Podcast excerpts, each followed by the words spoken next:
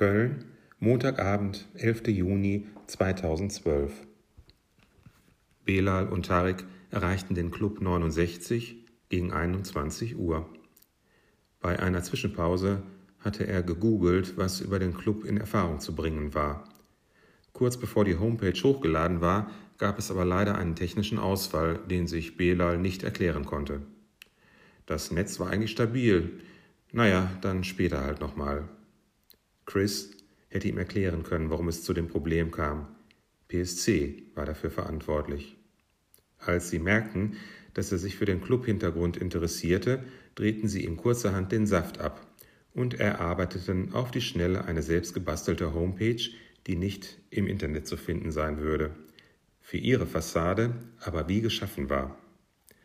Das Personal wurde kurzerhand mit Fotos eingepflegt, Belal und Tarek mussten das Gefühl bekommen, alles würde mit rechten Dingen zugehen.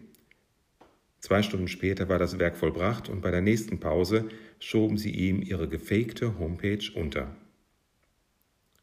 Als Belal und Tarek den Schuppen betraten, erkannten sie das Interieur und auch einige Gesichter des Personals von der getürkten Homepage. Der erhoffte Effekt, dass sich die beiden Gäste dadurch sicherer fühlen sollten, stellte sich für alle Mitarbeiter spürbar sofort ein. Der PSC-Agent der den Clubchef Sladan spielte, wurde dafür zielgerichtet von Belal angesprochen. Du siehst so aus, als hättest du hier das Sagen, eröffnete er den Tanz. Seine gespielte Souveränität war nicht so überzeugend, wie er gehofft hatte, aber bloß nicht zu früh als Provinzratte aufzufallen, war die selbstgesetzte Devise. Der Clubbesitzer, der natürlich den enormen Vorteil hatte, den absoluten Überblick zu haben, ließ sich auf das eigenartige Spielchen spaßeshalber ein. So ist es.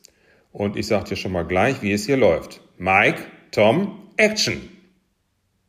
Verwundert schauten Bela und Tarek auf die beiden Gorillas am Eingang, die urplötzlich schwere Revolver auf sie richteten. Slatan ergriff sofort wieder das Wort. Der kleine Schmächtige hier vorne ist okay. Sein Bodyguard soll mal vorsichtig die Hose runterlassen.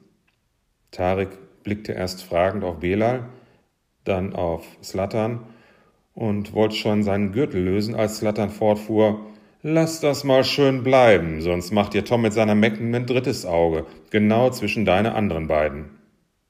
Tarek war diesmal nicht so schwer vom Begriff wie sonst und ließ sofort die Hände von der Schnalle in die Höhe schnellen.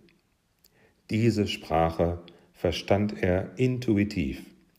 Slattern war, wenn er ihm nicht gerade das Leben so schwer machen würde, sogar genau so, wie er selbst gern sein würde. Echt cool. Und dann legte Slattern noch nach, so dass Tarek fast sofort bereit wäre, ihm auf Lebenszeit als Jünger zu folgen. Mann, hatte der vielleicht Stil. Fürs Hose öffnen machen wir uns noch nicht die Finger krumm, nicht wahr, mein fremder Freund? Babsi, sei ihm doch mal gerade behilflich. Eine vollbusige, blonde Undercover-PSC-Mitarbeiterin in hautengem, schwarzen Latexanzug kam lasziv auf Tarek zu, schnalzte bei geöffnetem Mund demonstrativ mit ihrer Zunge und ging vor ihm auf die Knie. Langsam und bedächtig öffnete sie erst seine Gürtelschnalle und zog dann den ganzen Gürtel mit einem festen Ruck aus der Hose. Das Ergebnis war, dass diese sofort zu Boden sank, nur noch überholt von der schwereren Beretta, die scheppernd als erste auf die Fliesen fiel. Böser Junge, entfuhr es Babsi und zur Strafe zog sie ihm den Gürtel einmal mit Schmackes über den Pelz. Bücken ist bei uns auch noch was fürs Personal. Slatan sah Bela und Tarek mit ernster Miene an. Babsi, wenn du noch mal so freundlich sein würdest. Babsi nahm die Beretta auf und legte sie in eine Metallkiste, die von Chantal, einer weiteren Undercover-Mitarbeiterin, unaufgefordert gebracht wurde. Tarek, sichtlich geschockt und vom Schmerz des Gürtelschlages noch beeindruckt, stand da in seiner Unterhose mit Ständer, unabhängig von Slattans Anweisungen unfähig, sich auch nur ein Stück weit zu rühren.